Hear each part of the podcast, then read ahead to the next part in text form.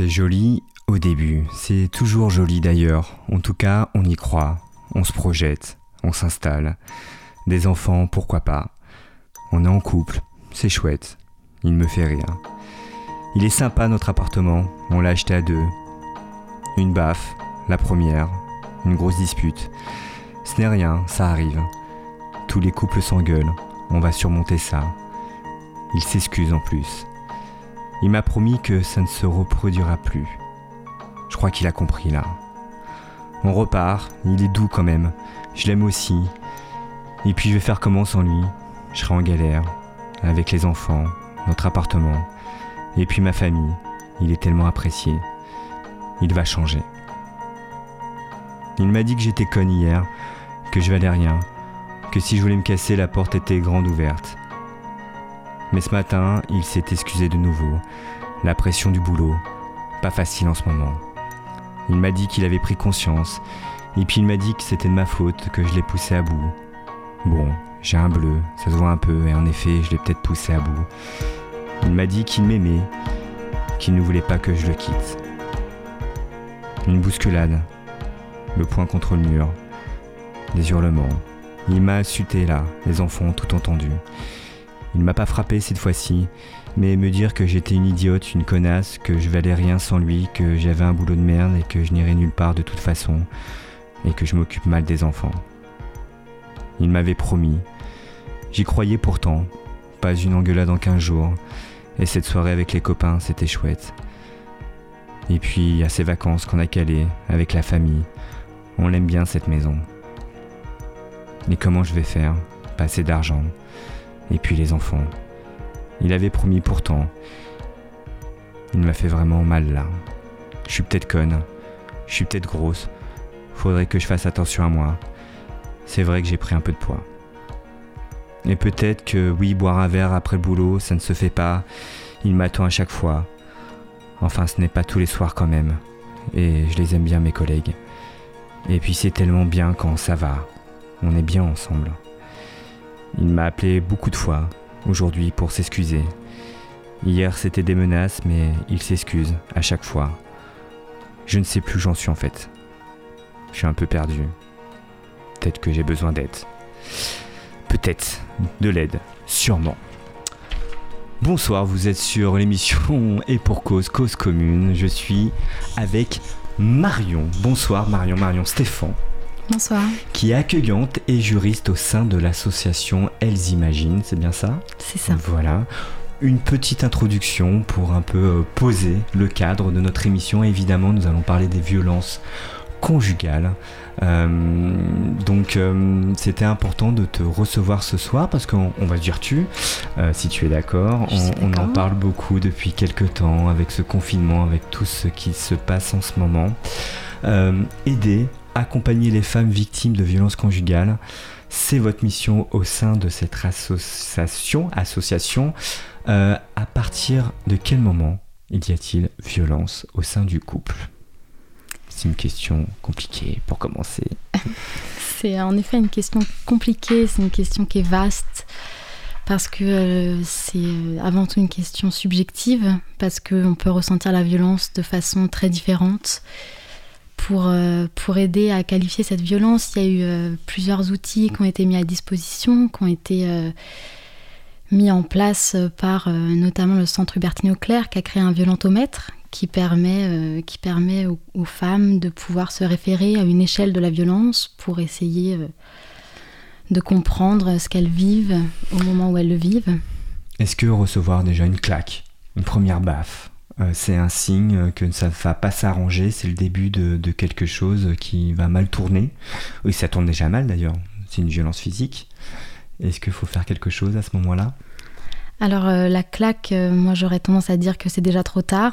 Souvent, on constate, nous, euh, dans les femmes qu'on reçoit, avec les femmes qu'on reçoit, que euh, la violence, elle commence bien avant ça, mais que c'est vrai qu'elle n'est pas visible, en tout cas euh, pas physique, et donc il est difficile souvent de, de l'appréhender pour les femmes et aussi pour l'entourage, pour les personnes qui accompagnent. C'est difficile de qualifier la violence quand elle n'est pas physique, et pourtant elle existe, elle est souvent de prime abord psychologique, elle est aussi économique, elle peut être sexuelle. C'est ça, il y a plusieurs types de violences, parce qu'on parle souvent des violences physiques, des bleus qu'on peut avoir, des coups qu'on a reçus, mais il y a cette violence psychologique qui est euh, très présente, euh, à base de dénigrement, de dévalorisation, de menaces. Euh, ça, c'est quelque chose qui est condamnable aujourd'hui en France? C'est quelque chose qui est condamnable, mais malheureusement, c'est très difficilement prouvable. Et donc, euh, on est quand même dans un système judiciaire euh, qui est euh, fondé sur la preuve. Et rien qu'en termes de plainte, qui est quand même la première étape pour une femme pour pouvoir obtenir justice, c'est très difficile de porter plainte quand on n'a pas reçu de coups, parce que il faut pouvoir prouver la violence psychologique, la notion d'emprise, et c'est des choses qui sont difficilement appréhendables, déjà pour la victime, mais aussi pour les professionnels qui vont être confrontés à cette victime notamment euh, la police euh, de prime abord. Mmh. Euh, et, c'est vrai que c'est compliqué de prouver ces choses-là. Alors nous, on essaye, c'est un combat quotidien pour que ces violences-là soient reconnues. Et c'est en train d'être le cas, puisque maintenant dans la loi, les violences psychologiques sont, sont en effet condamnables, mais malheureusement, elles sont encore pas tout à fait condamnées. Il y a eu une augmentation conséquente pendant ce confinement. Alors vous, à l'association Elles Imaginent, euh, comment vous procédez? On vous contacte, on vous appelle, on vous envoie un mail, euh, vous faites un premier entretien. Euh, quel est votre quotidien en fait quand vous recevez ces, femmes qui sont victimes de violences? Alors l'association, elle a un site internet d'abord qui est facilement trouvable parce qu'il est très bien référencé sur euh, Internet quand on, quand on cherche de l'aide en tant que victime. On a aussi une ligne téléphonique avec euh, une permanence deux fois par semaine. On est en train d'ouvrir des permanences en ce moment. On a recruté des nouvelles écoutantes pour pouvoir euh, avoir des plages horaires plus importantes. Alors bien sûr, on a aussi un système de messagerie qui permet de rappeler les victimes qui nous ont appelés et qui, et qui sont en détresse et qu'on a la possibilité de contacter par la suite. Qu'est-ce qu'elle vous dit J'ai besoin d'aide, ça va pas, faut que faut que je parte, il faut que je sois aidé, il faut... quelles sont leurs demandes en fait euh, quand elles passent euh, ce cap-là de vous appeler? C'est déjà le début d'un chemin, c'est de reconnaître qu'il s'est passé quelque chose de pas normal. C'est déjà le début d'un chemin. Après, il y a de tout. Il y a des femmes qui sont déjà euh, engagées dans des procédures, parfois, qui ont besoin d'une aide juridique ou euh, d'un avocat, d'une avocate qui soit sensibilisée à ces violences, parce que, euh, soit parce qu'elles ont eu, elles, une mauvaise expérience avec un avocat ou une avocate qui n'était pas, sensibilisée à la question et qui, qui voulait, par exemple, négocier avec l'agresseur et sans prendre en compte du coup tout le système de l'emprise et de la violence qui peut être perpétrée dans, les procédures. On a aussi des femmes qui, veulent juste demander des conseils. On, a aussi, on est aussi contacté beaucoup par l'entourage, par euh, des amis, par la famille qui s'inquiètent, qui se posent des questions, qui ne savent pas comment agir, qui, euh, qui se demandent comment aider la personne sans la brusquer. Mhm. Alors, tu l'as cité deux fois tout à l'heure, ce mot, l'emprise. Comment tu peux définir l'emprise? Euh, on en parle de plus en plus d'ailleurs, cette fameuse emprise. C'est quoi l'emprise concrètement? L'emprise, c'est. Euh, ça passe par beaucoup de choses. L'emprise, c'est le, le, fait de se retrouver euh, coincé dans une situation sans vraiment forcément en avoir conscience.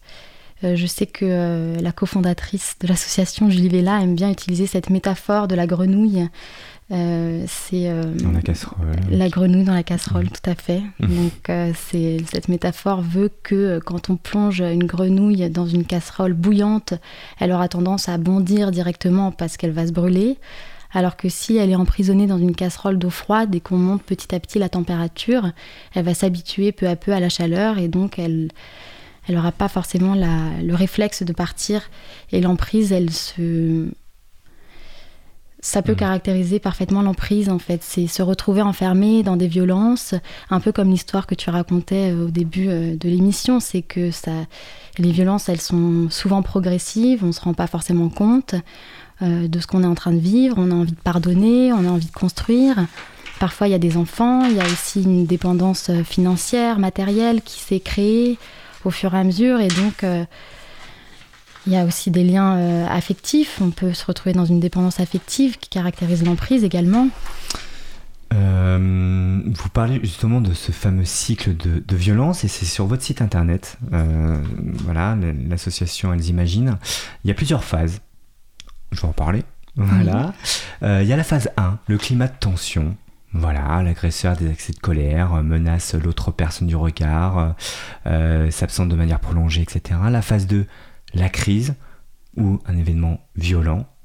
La phase 3, la justification, mais euh, j'ai réagi comme ça parce qu'il y a eu telle euh, situation et c'est aussi un peu de ta faute, etc.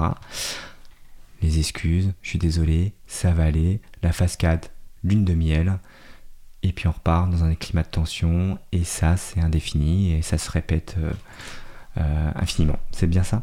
C'est ça. Le cycle des violences, euh, oui, les associations partent du principe qu'en fait, euh, quand il y a eu des violences, il y en aura toujours et que euh, c'est impossible d'en sortir, qu'un homme qui a été violent une fois, il le sera forcément par la suite. On a aussi constaté que le cycle des violences, il est souvent de plus en plus court. Alors après, il n'y a pas de règle, hein, ça dépend des relations, ça dépend des hommes, ça dépend ça dépend de beaucoup de choses, mais on constate quand même de façon générale que les cycles se raccourcissent et que euh, les phases de lune de miel euh, sont de plus en plus courtes et qu'on a une tendance à un passage à la crise de plus en plus fréquent. Euh, c'est en général à ce moment-là que, les victimes font appel aux associations et aux professionnels pour leur venir en aide. Et c'est un des outils aussi qu'on utilise, parce qu'un des gros rôles qu'on a en tant que professionnel dans l'association, c'est un, rôle de déconstruction de la violence justement pour aider ces femmes à sortir de l'emprise, pour essayer euh, de leur faire comprendre que euh, déjà elles sont pas seules à vivre ça, qu'il y a beaucoup de femmes qui vivent malheureusement la même chose, et surtout que c'est des, règles qui, qui s'appliquent à, toutes les victimes de violence et que euh, quand on leur parle de ce cycle-là, ça arrive très fréquemment que les femmes nous disent ah mais vous parlez de lui, vous connaissez ma vie, on dirait que vous le connaissez. Euh, et, ça leur permet de comprendre qu'en fait, euh, c'est pas elles les coupables et que c'est vraiment, elles sont enfermées dans un système dont il est difficile de sortir et que souvent, euh, on, leur, on leur dit qu'elles ont bien fait de faire appel à nous parce que c'est extrêmement difficile de se sortir seule de ces situations-là parce que le, les violences conjugales, c'est aussi malheureusement une forme d'isolement très très très important. quand un homme tape ou est violent ou a des propos violents, il peut changer? Ou euh, s'il le fait une fois, c'est qu'il va forcément le refaire et qu'il ne changera jamais? Moi, je, pense qu'un homme euh, qui est violent une fois ne peut pas changer. Je pense qu'il y, a des choses qui ont été mises en place euh, par le gouvernement notamment pour, pour aider les hommes violents à sortir de, ce, de ces violences. Il y a un numéro vert qui a été mis en place pour que, ces hommes-là puissent appeler, essayer d'avoir un soutien psychologique, même, dans les condamnations juridiques. Hein. il y a souvent les hommes violents sont condamnés euh, en plus de leur peine euh, principale. On condamne souvent les hommes euh, violents qui ont des, violences physiques en tout cas. Les condamnations aujourd'hui, il y en a très peu qui sont condamnés. et c'est vrai que j'accentue là-dessus, mais sur les violences psychologiques qui sont quand même très importantes, il y a très peu de condamnations là-dessus.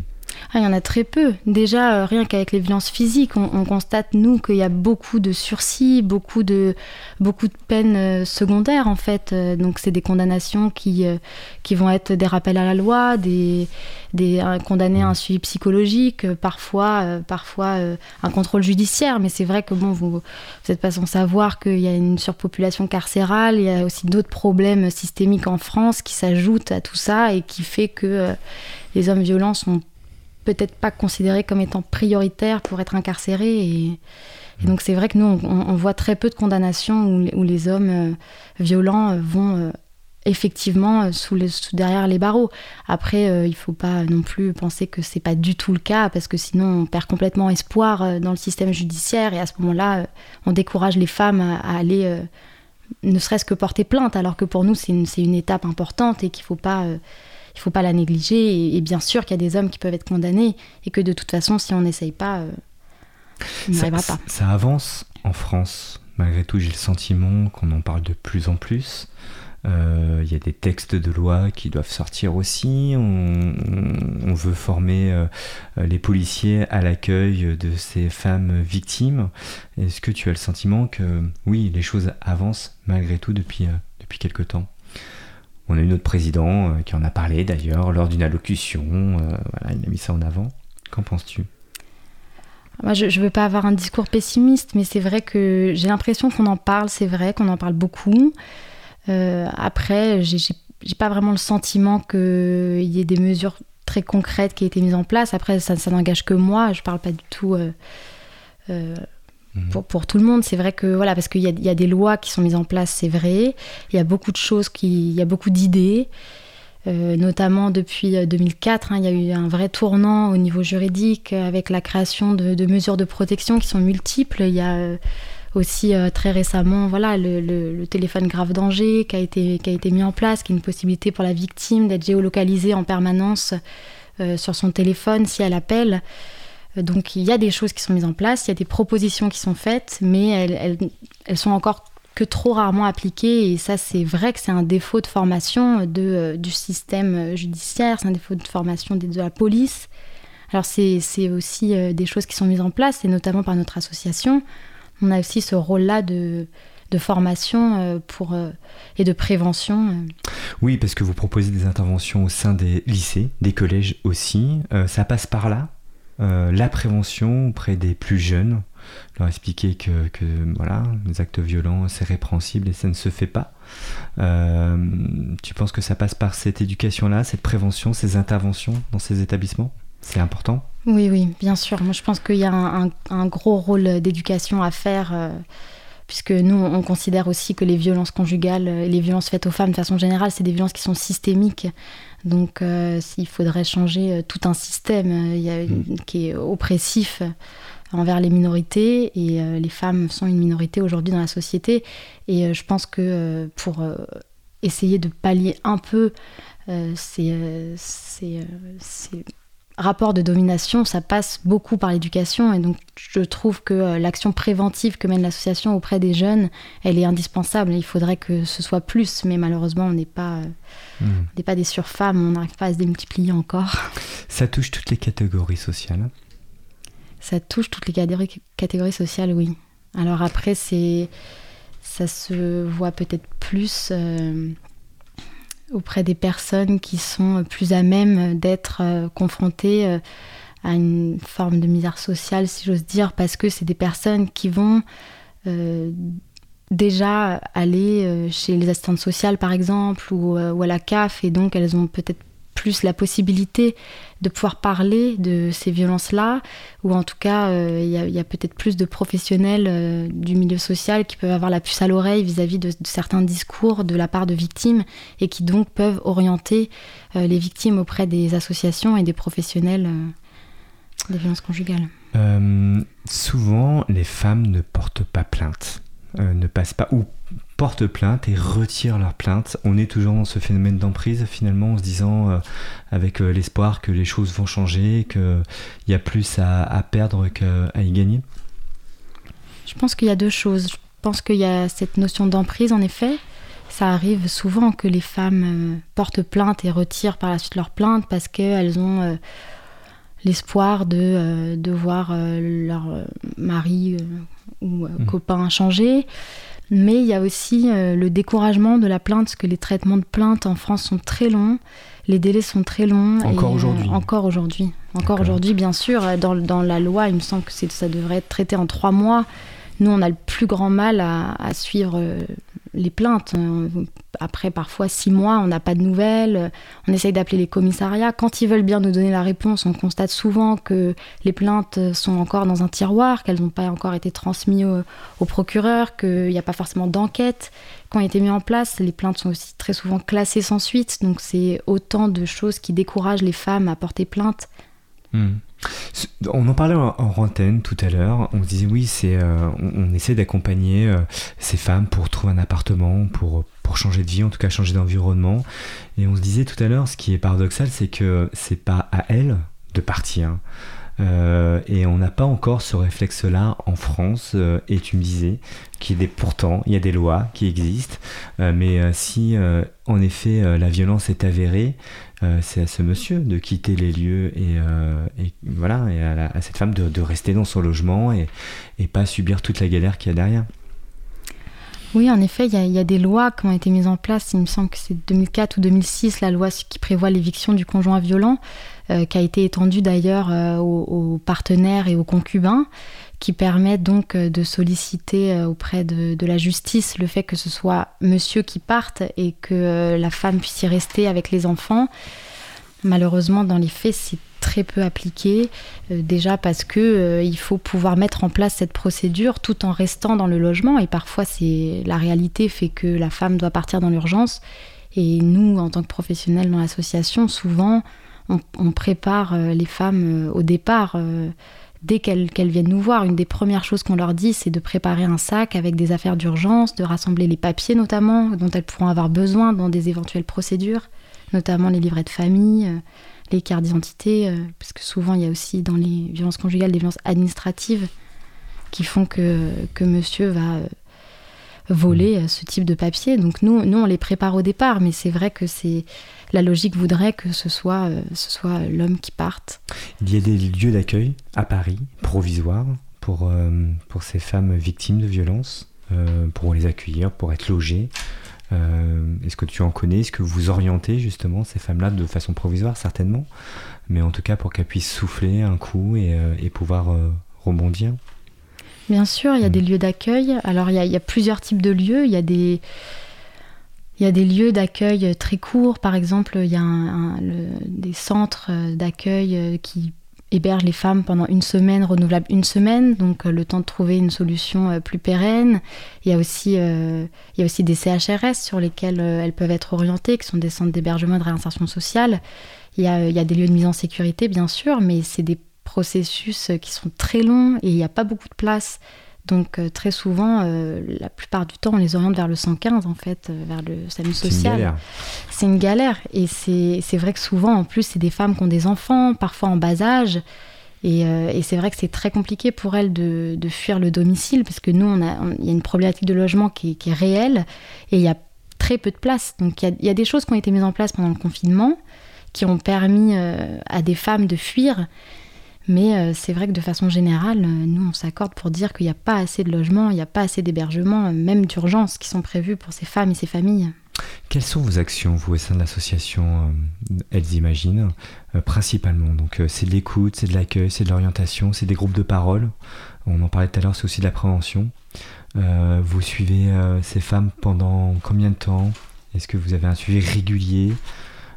Juste pour décliner, un petit peu votre quotidien alors, l'association Elles Imaginent, la volonté, c'était euh, de créer une, association vraiment euh, multifacette, euh, pluridimensionnelle pour, pour que l'accompagnement des femmes puisse être le plus complet possible. Donc, au sein de l'association, on a des écoutantes, on a des accueillantes, on a aussi un partenariat avec un réseau d'avocates du barreau de Paris qui vont pouvoir les accompagner dans leurs différentes procédures. Et on a également, bien sûr, des psychologues qui qui peuvent euh, donc euh, faire, euh, faire en sorte que, que, ces failles aillent mieux sur le aillent mieux sur le plan psychologique, le temps que justement elles puissent se reconstruire ou que les procédures soient mises en place. La durée moyenne d'un accompagnement, je dirais qu'il est deux ans. Déjà parce que les procédures souvent sont très longues et aussi parce que malheureusement avec dans les violences conjugales il y a aussi beaucoup d'emprise comme on disait mhm. et que il y a parfois des allers-retours de la part des femmes voilà qui, euh, qui vont, qui reviennent et puis, euh, et puis qui mettent du temps à partir. Et c'est vrai qu'il y a le temps que certaines choses soient mises en place. Encore une fois, on revient à la problématique de, de logement, euh, même la procédure de divorce qui en moyenne prend un an et demi à Paris. Donc c'est des, des, procédures qui sont très longues et qui font que les accompagnements souvent sont proportionnés à ces, à ces délais-là. Il y a des hommes bénévoles au sein de votre association ou c'est quelque chose qui est compliqué? Moi, j'estime que c'est compliqué. Je sais que tout le monde ne partage pas mon avis, euh, même au sein de l'association, en pensant que voilà, les hommes, euh, pour, euh, comme on prône, nous, l'égalité femmes-hommes, les hommes devraient pouvoir idéalement participer aussi à cette égalité hein, et, donc du coup à, l'accompagnement de ces femmes-là. Moi, j'estime que ce serait complètement paradoxal de, faire intervenir des hommes dans ces... Pourquoi? Y a des hommes bien qui peuvent aussi donner une autre image? De... Il y a des hommes bien, et bien sûr, c'est justement la, position que défendent certaines de mes collègues, c'est que euh, justement, il faut, il faut dédiaboliser l'homme, il faut, euh, il faut essayer de montrer que voilà, les rapports femmes-hommes sont pas toujours ce qu'on croit, que, que pour sortir justement la femme victime hein, de ce, de ce rapport-là, après, voilà, j'estime d'un autre côté que, pour une femme, de toute façon, dans le système actuel, tous les hommes sont des potentiels agresseurs. Donc, pas des agresseurs, mais des potentiels agresseurs. C'est très important euh, d'appuyer sur ce mot-là. Et que, euh, par conséquent, je trouverais ça paradoxal de faire intervenir des hommes qui. Euh, c'est dur ce que tu dis. Tous les hommes sont des potentiels agresseurs. Oui, je sais que c'est dur. Mhm. Je sais que c'est dur à entendre, mais c'est la réalité de, dans la tête de beaucoup de femmes. Ouais, alors vous vous occupez euh, à 98%. Alors, vous occupez des femmes principalement. C'est vrai que la violence conjugale, c'est en direction de, des femmes à 98%, je crois, j'ai vu le chiffre. Mais il y a aussi des hommes qui sont violentés. C'est pas l'objet de votre association, mm. mais euh, c'est une réalité aussi. C'est une réalité. Et, euh, et c'est vrai qu'il ne faut pas la, la dénigrer, hein, elle existe. Je pense que c'est d'ailleurs aussi dur hein, d'être victime quand on est un homme. Euh, euh, surtout du fait que, vu le, système patriarcal dans lequel on est, euh, je pense que c'est difficile pour un homme de se reconnaître en tant que victime. Mhm. Après, nous, on, appuie bien sur le fait que les violences faites aux femmes sont des violences qui sont systémiques. Et du coup, c'est, on sort du domaine du privé. On, on, estime que les hommes victimes de violences euh, c'est plus de l'ordre du privé et que c'est euh, d'ailleurs ce qui explique pourquoi les chiffres euh, victimes, que les hommes victimes, en fait, le chiffre est, résiduel. Mais ça existe et la violence est aussi forte et dramatique sur certains hommes aussi, malgré tout. Bien sûr, il ne faut pas, pas négliger. Elle existe. Et sur votre site internet, vous orientez aussi, vous proposez des, des associations qui s'occupent justement des hommes. Voilà. On oriente. On oriente parce qu'on ne s'en occupe pas. Non, vous occupez, vous orientez. Euh, comment vous contacte alors euh, Voilà, là j'ai quelqu'un peut-être qui écoute l'émission dans sa voiture, dans son lit, en disant bon bah peut-être que là je suis concerné. Comment on prend contact avec vous? Alors on peut euh, nous contacter via un numéro de téléphone qui est le 06 61 89 47 90. Et là tu vas le redire une deuxième fois. D'accord, c'est le 06 61 89 47 90. Et euh, on a des permanences pour l'instant le mardi après-midi et le jeudi en fin de matinée sur le temps du midi. Alors après, bien sûr, les femmes peuvent laisser des messages qui sont écoutés et euh, elles seront bien entendu rappelées. Elles peuvent aussi nous contacter euh, via une adresse mail qui, qui est l'adresse accueil au pluriel.fr. Votre association a 10 ans, c'est bien ça? Peu plus de 10 ans Un petit peu plus de 10 ans, oui. Et vous avez suivi plus de 2000 femmes, je crois, de ce que j'ai lu. À peu près. Euh, je vais donner quelques chiffres avant de faire une petite pause musicale. 3% euh, des femmes déclarent avoir subi des actes de violence au sein du couple. Voilà, observateur délinquance de 2009. Une femme sur 10 est touchée par la violence conjugale, tu dis, si je me trompe, euh, Marion. Au cours de sa vie, plus d'une femme sur 5 a subi de la violence physique et ou sexuelle dans le cadre d'une relation de couple. Deux femmes sur cinq ont subi de la violence psychologique au cours de leur vie. Plus d'une femme sur deux connaît dans son entourage au moins, c'est énorme ça, au moins une femme qui a été frappée au cours de sa vie par son mari ou ami. 40% des homicides de femmes sont le fait de leur conjoint. Une femme meurt tous les deux jours et demi sous les coups de son mari. 60% des appels Police Secours de Paris concerne les violences conjugales. Ça, c'est énorme. 60% des appels, quand même. Mm. C'est beaucoup. 70% des agressions conjugales se sont produites alors qu'aucun des deux partenaires n'avait bu. Donc, on met pas tout sur l'alcool. Et non. Voilà. Les violences intraconjugales sont très mal rapportées. Une cinquième des, un cinquième des victimes de violences physiques et le tiers des victimes de violences sexuelles n'ont pas porté plainte. Il y a encore une réticence à la plainte, malgré tout, même si j'ai le sentiment que ça avance un tout petit peu. Voilà.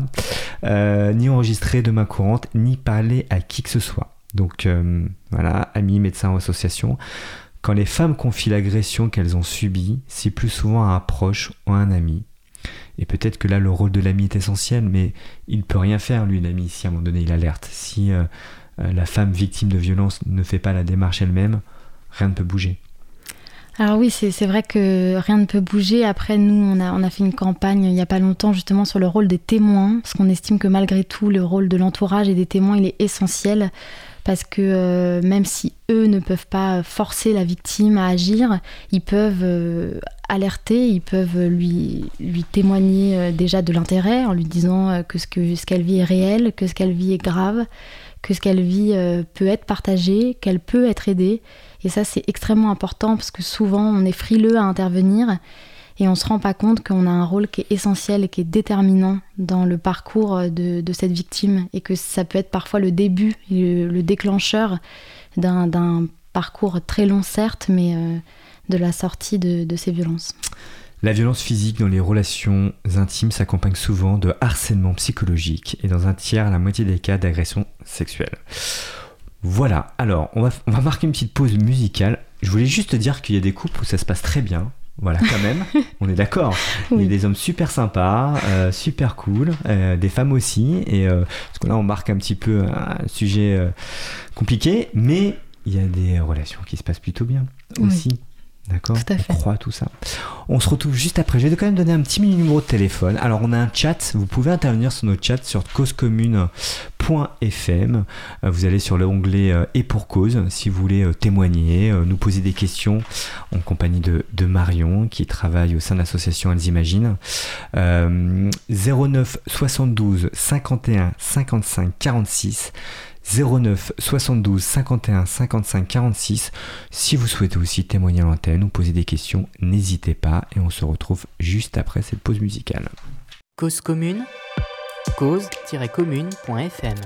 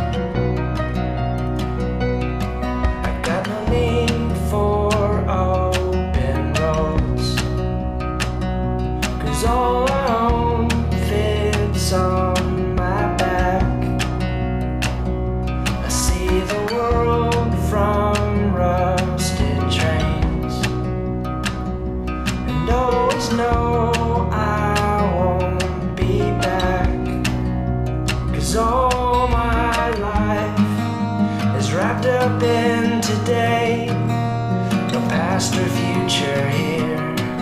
If I find my name's no good, I just fall.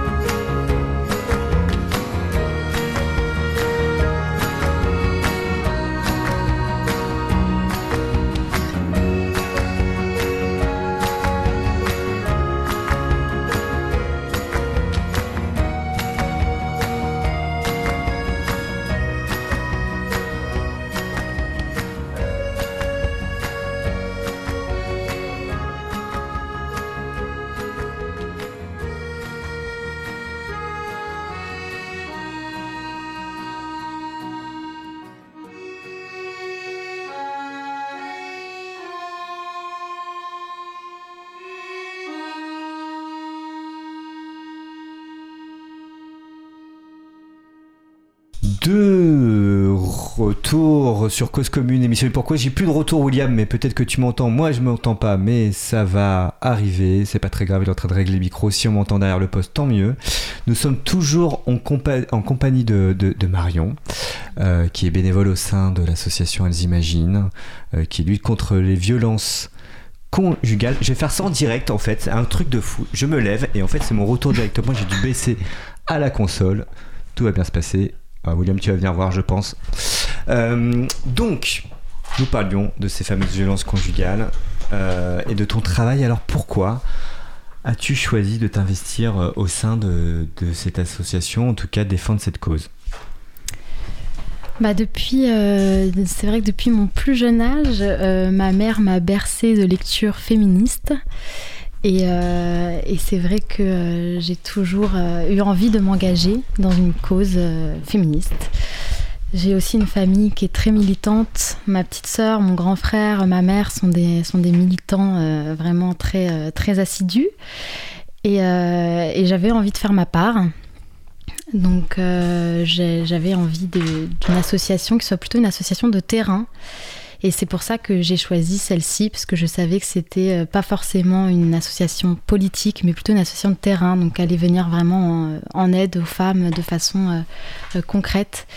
Et, c'est pour ça que j'ai choisi cette association-là, qui m'a été proposée par une amie de ma mère qui s'appelle Anne, qui est écoutante également à l'association. Euh, et, qui m'a donc euh, permis de passer un entretien avec euh, Julie Villa, la cofondatrice, qui, qui a accepté que, que je joigne les rangs. Je redonne juste le numéro de téléphone, le 09 72 51 55 46. 09 72 51 55 46 si vous souhaitez intervenir à l'antenne, euh, apporter votre témoignage, ou peut-être que vous avez vécu... Euh, oui, merci William, le retour est, plutôt mieux maintenant. Euh, apporter votre témoignage ou, parler de cette expérience, peut-être de violence conjugale autour de vous ou, ou vous-même. Et Marion est là pour peut-être vous répondre parmi nous. On gardera l'antenne si on a des coups de fil derrière avec plaisir. Hum, T'es un peu féministe en fait. Est-ce qu'il faut être féministe pour être engagé dans ce genre d'association? Je pense que c'est mieux, mais euh, je pense C'est quoi la définition d'une féministe réellement aujourd'hui? Ah, c'est une question qui est compliquée. Pour moi, c'est. J'aime bien poser ces questions compliquées. Pour moi, une féministe, c'est une personne qui interroge, qui, euh, qui s'interroge sur euh, le système tel qu'il est conçu. C'est une personne qui va remettre en question les, les rapports de domination des hommes sur les femmes et c'est quelqu'un qui va essayer de prôner l'égalité femmes-hommes. Voilà. D'accord. Ça ne veut pas dire qu'un homme est... Euh, tous les hommes ne sont pas des violents potentiels. Alors encore une fois, c'est un petit peu là-dessus. C'est très, très subjectif en fait. Je sais que les hommes n'aiment pas entendre ça parce qu'ils se sentent remis en question, mais euh, c'est vrai qu'il faut essayer aussi pour les hommes de se mettre euh, du point de vue de la femme. Et c'est vrai qu'il y a un exemple que je t'ai donné tout à l'heure, qui est euh, l'exemple d'une femme qui marche seule dans la rue le soir. Et, euh, si vous vous mettez euh, à la place de cette femme et que vous interrogez toutes les femmes de votre entourage, bah, je suis persuadée qu'elles vous diront que quand une personne marche derrière elles, bah, elles ont peur. Elles ont peur, elles prennent les clés, leurs clés dans la main, elles marchent plus vite, elles appellent un ou une amie. Et quel que soit cet homme en fait. Et donc elles vont jeter un rapide coup d'œil derrière leur épaule. Et, euh, si elles voient une, personne euh, masculine, et eh ben elles, vont, elles vont avoir tendance à avoir peur. Et c'est en ça que les hommes sont des potentiels agresseurs. Enfin, ça ne veut pas dire que, Nous sommes tous des agresseurs. Non, c'est pour ça que le mot potentiel est très important. Exactement, exactement. Est-ce que euh, quand on a vécu ce genre de violence, comment on s'en sort derrière? Comment on se reconstruit? Est-ce que justement on peut avoir de nouveau confiance à un homme? Où c'est compliqué, certainement, le chemin doit être euh, très long, euh, mais quel est le processus? Qu'est-ce que vous mettez vous en place? Ou est-ce que c'est bousillé Finalement, nos vies amoureuses sont compliquées dans le futur? Je pense qu'une victime de violence conjugale serait plus, euh, plus à même de répondre. Après, nous, c'est vrai qu'on essaye de mettre des choses en place vis-à-vis de ce qu'on a pu constater. Euh, c'est vrai qu'on estime que euh, la, le fait d'aller mieux et le fait de refaire confiance, c'est ça passe par la reconstruction. Comment on se reconstruit, Marion? Pour l'association Elles Imaginent, ça passe beaucoup par l'estime de soi.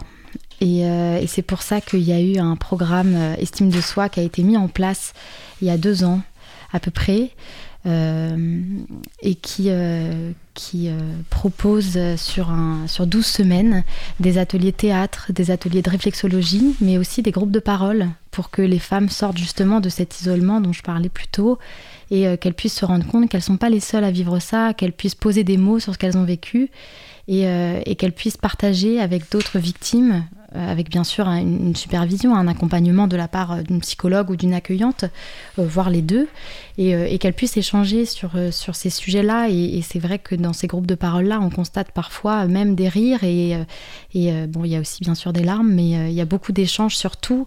Et je pense que la reconstruction, ça passe par ça, ça passe par l'estime de soi, par le fait de, reprendre confiance en soi, de, de se retrouver aussi soi-même.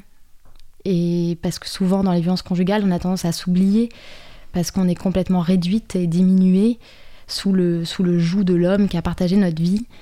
Et euh, en reprenant un peu de confiance en soi et en, se réappropriant euh, sa vie, on se reconstruit.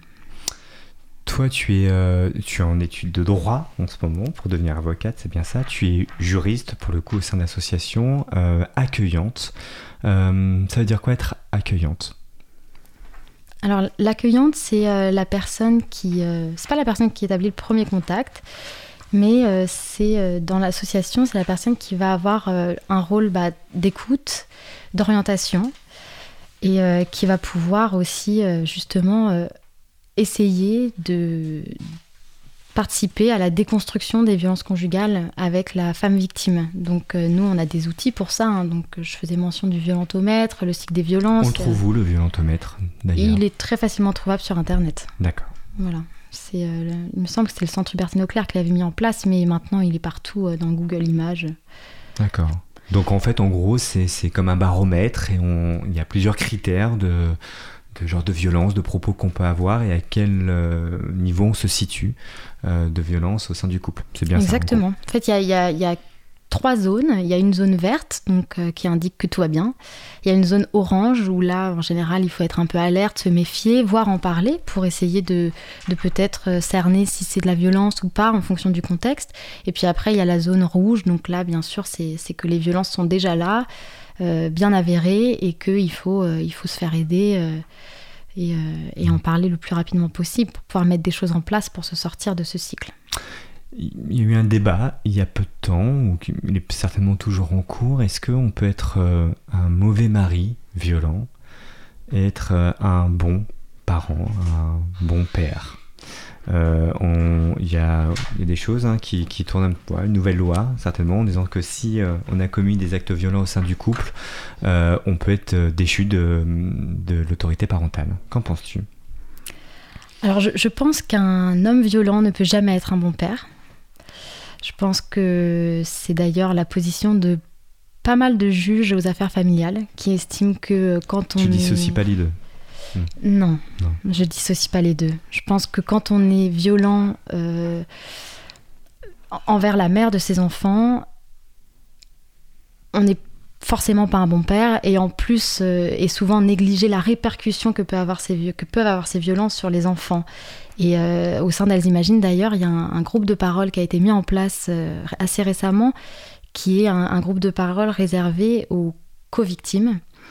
Euh, de violences conjugales que sont les enfants devenus adultes. Donc là, le groupe des paroles est, réservé aux, enfants euh, de plus de 16 ans, donc euh, enfants devenus adultes, qui ont été co-victimes des violences conjugales.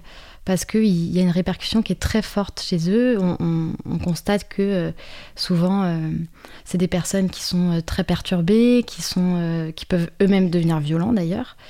Et, en ce sens, je pense qu'un un mari violent n'est pas un bon père. C'est pareil pour une femme violente, sans faire des comparaisons, des duels entre les deux, mais euh, si on est victime en tant qu'homme d'une femme violente, c'est pas forcément une bonne maman. Alors, il faut pas me poser la question, parce que moi, ne, traitant pas euh, des hommes violents, je ne pourrais pas répondre à cette question. Ah, j'ai William qui, qui, est en régie, qui a une question. Euh, c'est plutôt le bon bonsoir. C'est plutôt le sur le chat de la radio donc ah. causecommune.fm. On, m'a informé aussi. Mm le double régisseur euh, est venu vers moi. En même temps, euh, alors c'est une question de, euh, il y avait une question de user 339, mais je pense que vous l'avez, euh, vous avez en partie répondu. Euh, y a-t-il des ateliers de groupe au sein de l'association? Donc c'était juste un petit peu avant, sauf erreur. Mhm. question de ma cousine comment réagirait l'association si c'est un homme qui, qui appelle pour dire qu'il est violent avec sa femme? Quel secours l'association met en place? C'est pour ça que ça peut. C'est une question de ma cousine sur le chat. Alors c'est vrai que l'association, elle s'imagine, elle a, elle a pris le parti de pas euh, traiter de cette problématique. Mais euh, comme je le disais un peu plus tôt, il y a un numéro vert qui a été mis en place par le gouvernement. Donc là, je ne pourrais pas vous le donner parce que je ne le connais pas par cœur. On va le trouver, euh, William il va le trouver sur la Voilà, si William pouvait le trouver. C'est un numéro qui existe et qui permet aux hommes violents d'avoir un soutien psychologique ou de pouvoir peut-être trouver des potentielles solutions à... T'y crois pas? C'est pas que j'y crois pas, mais... Je après, c'est encore une fois, c'est un avis qui n'engage que moi, mais je suis un peu agacée qu'il euh, y ait euh, des, des, fonds qui soient déployés pour les hommes violents, alors qu'il y a encore beaucoup de mmh. choses à mettre en place pour les femmes victimes, et que euh, même s'il y a, je sais qu'il y a de l'argent qui a été qui a été déployé pour pour les femmes victimes, c'est pas assez. Et, et je, suis juste un peu agacée. on s'occupe des victimes en priorité, s'occuper des. Voilà, je trouverais que ce serait quand même plus logique. Euh, j'ai reçu aussi une petite question. Si on veut être bénévole au sein de votre association, est-ce que tout le monde peut l'être? Comment ça se passe? Il y a des entretiens, il y a une formation euh, pour, pour travailler avec vous. Est-ce que vous en recherchez d'ailleurs? Alors tout le monde non, parce que pas les hommes. Oui, on a bien compris. Mais euh, mmh. Mais euh, Après, il y a d'autres associations en région parisienne qui, euh, qui, incluent les hommes sans problème. Oui, probablement, je les connais pas. Non, mais mm. je plaisante. Hein. Mm. C'est vrai qu'en plus, je, encore une fois, c'est un avis personnel mm. hein, qui n'est pas forcément partagé par l'ensemble de l'association. Mais euh, c'est oui, oui, on peut, on peut tout à fait devenir bénévole. On a, on a eu une, une un recrutement il n'y a pas longtemps hein, de plusieurs bénévoles, justement, parce que comme je vous disais, on, on va ouvrir une nouvelle plage d'écoute. Donc, donc on a recruté là euh, plusieurs euh, bénévoles et s'il y a des personnes qui sont intéressées, elles peuvent tout à fait écrire à l'adresse euh, accueil@elsimagine.fr, elles imaginent au pluriel, qui, qui traite de ces demandes-là aussi de bénévolat. Vous avez des critères de sélection? On n'a pas vraiment de critères de sélection, on recherche des personnes qui sont engagées, qui ont envie. Euh, qui sont disponibles hein, dans la mesure du possible, mais c'est surtout une question d'envie et, euh, et, voilà, et d'engagement personnel. Mais je pense que tout le monde peut le faire. Est-ce qu'on peut être une ancienne victime et après s'engager au sein de votre association? On peut être une ancienne victime. Après, mhm. c'est vrai que voilà, il faut, il faut euh, avoir le recul nécessaire. Bien sûr. Voilà. Parce que je pense que ça peut être aussi un, peu, enfin, assez violent pour une victime de s'occuper de, d'autres victimes. Mais il y a, y a, des femmes qui ont été victimes, qui ont tout à fait euh, le recul mhm. nécessaire, qui, qui, ont justement, euh, qui sont passées par cette fameuse reconstruction et qui sont en capacité de s'occuper des femmes victimes. Comment vous, euh, comment vous vivez grâce à des subventions, euh, des cotisations? Voilà, comment, comment, comment fonctionne votre association, en tout cas financièrement, économiquement? Vous avez certainement des subventions, je pense. On a des subventions. C'est compliqué les subventions? C'est un, c'est euh, un rôle qu'endosse également Julie Vella qui, euh, qui se bat quotidiennement pour obtenir des sous pour l'association. Donc Julie Villain, c'est la, c'est la, la cofondatrice. La cofondatrice. D'accord. Elle a une histoire personnelle avec cette cause, peut-être ou ça, ou... Il faudrait lui poser directement la question. On l'invitera. Vous l'inviterez. Mhm. Et euh, on est subventionné, oui, en partie hein, par l'État. Donc on a des subventions régionales et, et municipale aussi, il me semble. Et on, est également subventionné par la Fondation des femmes. Oui. Voilà, on a aussi des cotisations privées, on, a, on a des, des micro-dons également. D'accord. Vous êtes situé où exactement, votre association On est situé dans le 14e arrondissement à la Porte d'Orléans. D'accord. Donc voilà. Il y a un site internet qui est très bien fait, il y a votre contact, votre mail, le numéro de téléphone, le portable, tu peux le redonner, peut-être. Euh, et si ça sonne euh, demain ou cette nuit, laisse un petit message, tant mieux. oui. Il y, a, une question sur le, ah. sur le chat de Omar. le numéro après. Ah. Avez-vous fait un bilan ou statistique des violences conjugales durant le confinement? Le premier confinement notamment ça, c'est la première question. Deuxième question, la place du numérique au sein de la lutte des violences conjugales faites aux femmes? Point d'interrogation. Que- je Oh là pense- là. Je pense qu'il voulait dire quelle est la place de- du numérique euh, au sein de la lutte, en gros les campagnes de, de numérique au sein de la lutte euh, de, de la lutte contre les violences conjugales faites aux femmes. Les campagnes numériques, c'est-à-dire les campagnes Bah, numériques. euh, ça veut dire les campagnes un petit peu les les tweets euh, par Ah. de Marine, de Marine Chepa, etc., etc. Ouais. Euh, alors pour, le- pour les statistiques du confinement, je les, je les connais pas toutes. Je sais qu'il y a eu euh, une forte hausse d'appels au 3919. Il me semble que c'est toi qui avais le chiffre. Plus de 400% d'appels Voilà. pendant la période du premier confinement. Voilà, Voilà. On, on a aussi, euh, on a aussi pu constater qu'il y avait plus de 36, pour- plus de 36% euh, de violences conjugales avérées Alors à quand on Paris. dit violence conjugale avérée, c'est les plaintes quand le chiffre 36%. Parce que, parce peut-être qu'il se passe des choses et on, enfin voilà, il n'y a pas eu de plainte, il n'y a pas eu de signalement et, euh, Bien sûr. et voilà. Donc ça veut dire qu'il y en a certainement plus. Donc en tout cas Ah près oui. de 40%, c'est énorme. C'est- C'est exponentiel. Oui, il y, en a- il y en a toujours plus hein, que ce Mm. que ce qu'on voit. hein. Nous, on pense qu'on voit voilà, la partie visible de l'iceberg. hein. Parce que, bien sûr, il y a les victimes qui ne se déclarent pas, les victimes qui ne se, se considèrent pas comme telles. Il y a aussi celles qui, ont, qui ne peuvent pas parler parce qu'elles sont enfermées. Euh, Il y, a, il y a- voilà, il y a beaucoup de victimes, je pense, euh, qui ne sont pas déclarées, en effet. Donc oui, donc sur l'outil numérique, est-ce que tu as le sentiment qu'on communique quand même beaucoup euh, sur cette cause, euh, que le numéro de téléphone est assez donné, que on a quand même euh, Madame Chiappa qui, qui voilà, qui a pris aussi cette cause à bras le corps. Alors, alors excusez-moi de, de vous couper. Ah. Euh, Sur le chat, ils sont chauds bouillants sur, les- sur, sur, sur les questions. Quand on parle des 400%, c'est par rapport à un nombre de combien de- d'appels téléphoniques Ah ça, Qu'est-ce je, je- on regardera, je sais pas. Je Ça, c'est important. Donc après, il y a User339. Du coup, comment se passe un accompagnement de l'association pendant deux ans? Comment l'association s'assure-t-elle de ne pas non plus plus jouer une emprise sur les victimes? Je sais pas, c'est un peu, un peu tordu comme, comme, comme question sur la fin. Ah, Alors, c'est une bonne question en même temps. C'est une bonne question. C'est vrai que pour répondre sur le numérique d'abord, Mm. c'est vrai qu'il y, a, euh, y a en effet euh, une, une grosse part euh, qui, est- qui se passe sur les réseaux sociaux, hein, bien sûr. hein. Donc euh, c'est vrai que Twitter, Instagram, euh, tout ça euh, ont un gros rôle à jouer dans le relais de l'information. Euh, nous, c'est grâce à ça qu'on a pu communiquer pendant le confinement d'ailleurs, parce qu'on en parlait un peu plus tôt euh, euh, sur, euh, sur le fait que euh, les, les travailleuses sociales, les professionnels euh, qui travaillent dans le, pour, enfin, pour, la, pour les victimes de violences conjugales euh, ont dû euh, télétravailler. Et donc, euh, les outils numériques ont été essentiels pendant le confinement hein, pour, pour Mhm. communiquer sur les dispositifs qui avaient pu être mis en place, pour pouvoir, voilà, pour pouvoir alerter. Il y a aussi les plaintes en ligne qui ont été mises à disposition par, par la police. Donc, il y avait des pré en ligne qui pouvaient être faites sur, le site, sur un site du gouvernement euh, pour éviter aux victimes de se déplacer. Donc voilà, il y a eu plusieurs outils numériques, oui, essentiels, hein, qui, ont, qui ont encore un rôle à jouer euh, très important aujourd'hui. Euh, pour répondre à la question de l'accompagnement sur les deux ans, alors euh, il faut savoir que euh, l'association Elles Imaginent, étant donné qu'on est une association qui est composée à grande partie de bénévoles, on ne traite pas de situation d'urgence. Donc ça s'étale sur deux ans parce que euh, déjà on respecte la temporalité de la victime. C'est quelque chose qui est très important. Donc on va essayer de pas la forcer à faire quoi que ce soit, pas la précipiter dans ses choix. Nous, notre rôle, c'est de lui montrer qu'elle a des droits, de l'autonomiser dans, euh, dans ses démarches et qu'elle puisse euh, les réaliser par elle-même en fait. Donc euh, on, va, on va lui donner, on va lui transmettre le savoir que nous on, on possède. Donc pour ma part, ça va être un savoir juridique, mais aussi euh, un savoir sur bah, la déconstruction des violences, sur les cycles, etc. Et ensuite, on, lui donne ce savoir et elle en fait, euh, elle en fait ce qu'elle veut en respectant, elle, ses propres désirs, ses propres choix, sa propre temporalité, donc.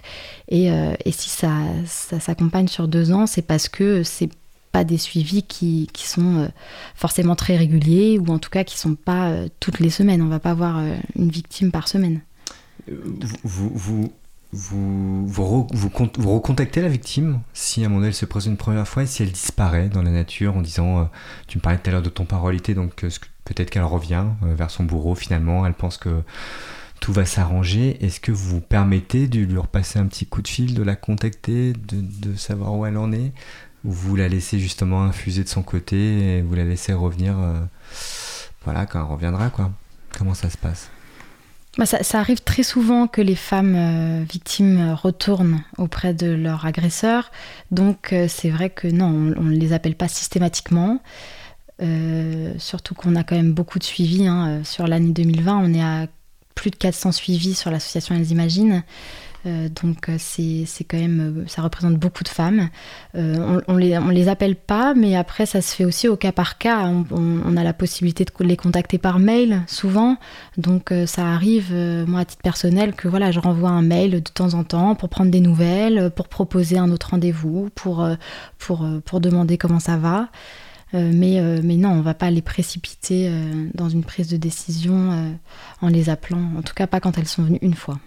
Dans ton quotidien, c'est une grande partie de ton temps, euh, l'investissement au sein de cette association. Comment tu découpes ta semaine? Tu y vas le matin, le soir, les week-ends? Euh, euh, Tu as été certainement formé aussi, je suppose, quand tu es arrivé. C'est récent, finalement, c'était il y a deux ans.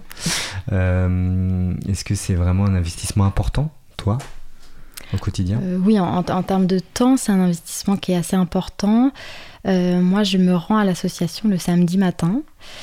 Euh, et bien sûr, j'ai été formée, j'ai eu euh, plusieurs formations euh, sur les violences conjugales de façon générale, sur, sur aussi le juridique, parce que malgré le fait que, ce soit, que je sois juriste de formation, j'avais pas forcément tous les aspects du, juridique en ce qui concerne les violences conjugales. Et, et on a aussi une formation sur l'aspect un petit peu plus psychologique des, des violences. Ça te plaît? Est-ce que tu arrives à... Parce que c'est quand même lourd comme sujet. Je pense que tu euh, entends, tu écoutes des histoires qui sont compliquées. Euh, est-ce que vous avez aussi euh, l'opportunité de, d'en parler à côté? Est-ce que vous avez aussi un suivi, vous, en tant qu'écoutante, accueillante? Parce que c'est quand même assez lourd. C'est assez lourd, mais euh, oui, bien sûr, on a, on a, au sein de l'association, il y a des supervisions qui sont mises en place et qui permettent donc euh, aux accueillantes, écoutantes, euh, enfin aux, psychologues aussi, de pouvoir se réunir et de parler des situations que parfois aussi on se retrouve bloqué. Hein. C'est euh, quand on accompagne une femme victime, il y a parfois des choses qu'on n'arrive pas à faire. On, est un petit peu coincé sur des situations euh, d'un point de vue euh, de, procédure juridique ou ça peut être autre chose. Qu'on n'a aussi pas toutes les mêmes compétences. Donc bien sûr, on se réunit, on on a des espaces de parole qui nous sont réservés pour pouvoir nous exprimer sur ces sujets-là. Et puis on a une équipe qui est vraiment super. Et euh, ça arrive très souvent qu'on se parle. On a un groupe WhatsApp sur lequel on échange beaucoup. On a, on a aussi, euh, après, il y a des liens d'amitié qui se créent forcément. Et donc, euh, donc on, échange, on échange pas mal sur ces sujets-là. Ça nous permet de nous décharger et puis aussi de partager et de s'entraider pour accompagner au mieux les victimes. On, va bientôt euh, arriver à, la première heure de cette émission. 09 72 51 55 46. S'il y a des coups de fil, on gardera l'antenne, sinon on la rendra au bout d'un moment. Euh, on va mettre une petite pause musicale juste après. Euh, dernière question. on est amené à entendre des histoires. On est voisins, on est cousins, on est notre ami se confie. on peut nous alerter, vous appeler, expliquer la situation. Euh, est-ce que est-ce que c'est jouable ça? Est-ce que vous prenez le relais? Est-ce qu'après vous prenez euh, contact directement avec, euh, avec cette victime? Alors ça arrive très souvent qu'on soit contacté par l'entourage. Ça arrive aussi qu'on soit contacté par des voisins. Ça arrivait beaucoup pendant le confinement. Des voisins ou des voisines qui entendaient des cris, euh, qui, qui d'ailleurs souvent le, vivent très mal. Ça, ça arrive aussi qu'on ait des témoignages de personnes qui appellent la police, mais qui ont peur euh, d'être, d'être mis euh, en porte-à-faux si jamais les bruits se sont arrêtés au moment où la police débarque. Donc bien sûr, on, on, est, on est très souvent confronté à ce type de témoignages. Nous, on ne contacte pas directement les victimes dans ce cas-là, mais euh, on propose aux personnes qui nous contactent, bah, on leur donne des clés en fait pour essayer de communiquer avec ces victimes. On va leur dire voilà de faire preuve de bienveillance, de respecter la fameuse temporalité. On va leur dire euh, de créer, euh, d'essayer de créer en tout cas un lien de confiance avec la personne victime ou la personne présumée victime euh, pour, que cette personne puisse se confier librement et puis à terme peut-être accepter d'être accompagnée au sein d'une association pour, euh, pour être aidée par des professionnels. Et c'est vrai que c'est d'autant plus vrai quand c'est euh, des voisins, par exemple, qui n'ont pas forcément de lien euh, particulier avec la victime. Donc on va essayer de, de leur donner un peu des codes pour pouvoir, euh, pour pouvoir donner notre contact, par exemple, à la victime sans, sans, la mettre, sans que ce témoin se mette en danger et sans mettre la victime en danger aussi. Et puis... Et puis par la suite, euh, on leur propose aussi de, nous appeler hein, sur la ligne d'écoute ou, de nous envoyer des mails euh, si, ces personnes-là ont besoin de conseils un peu plus approfondis sur la façon d'écouter ou d'accompagner les victimes. Et on est d'accord, le déclencheur, c'est la plainte. Quoi qu'il arrive, c'est de porter plainte. Enfin, tu, conseilles ça De porter plainte contre... Euh, c'est compliqué de... Enfin, c'est compliqué. Bien, évidemment, il faut porter plainte, mm. mais on porte plainte contre ce mari, on porte plainte contre le père de ses enfants, on porte plainte contre euh, la personne avec qui on a vécu euh, des années. Euh, c'est aussi, je pense que vous avez tous cet accompagnement-là, de passer ce cap aussi. Oui, bien sûr. Et c'est en, ça que la déconstruction, elle est importante aussi, parce que les femmes, si elles portent pas plainte, souvent c'est parce qu'elles ont peur. Elles ont peur de leur mari, elles ont peur, elles ont peur des conséquences. Et il y en a beaucoup qui nous disent Ah, mais je veux le quitter, mais j'ai pas envie qu'il aille en prison. Mais euh, très souvent, elles ont peur aussi de la police. En fait, elles ont peur que ça se retourne contre elles, elles ont peur de perdre leurs enfants. Et, euh, et souvent, c'est pas forcément la peur euh, du conjoint ou la peur de heurter le conjoint, ou c'est même. Bon, après, il y a bien sûr la notion d'emprise hein, qui fait que mm. parfois on n'a pas envie de heurter la personne avec qui on a partagé sa vie. Mais, euh, mais très souvent, c'est pas cette peur-là qui est, la plus forte. C'est la situation qu'elles imaginent euh, que ça va provoquer. Complètement. C'est euh, quand elles anticipent mm. tout, tout, tout, ce, qui va, ce qui va découler. Et c'est vrai que c'est en ça que nous, on a un vrai travail pour, pour, les, pour essayer de leur les faire porter plainte parce qu'on sait que malheureusement c'est le déclencheur de beaucoup de procédures juridiques. On va marquer de nouveau une petite pause. Je vais quand même redonner le numéro de téléphone. Vous avez aussi le chat qui est ouvert sur causecommune.fm. Le numéro de téléphone 09 72 51 55 46 si vous voulez intervenir, apporter un témoignage. Et, euh, on se retrouve, euh, bah, s'il y a du monde, on, reprendra l'antenne.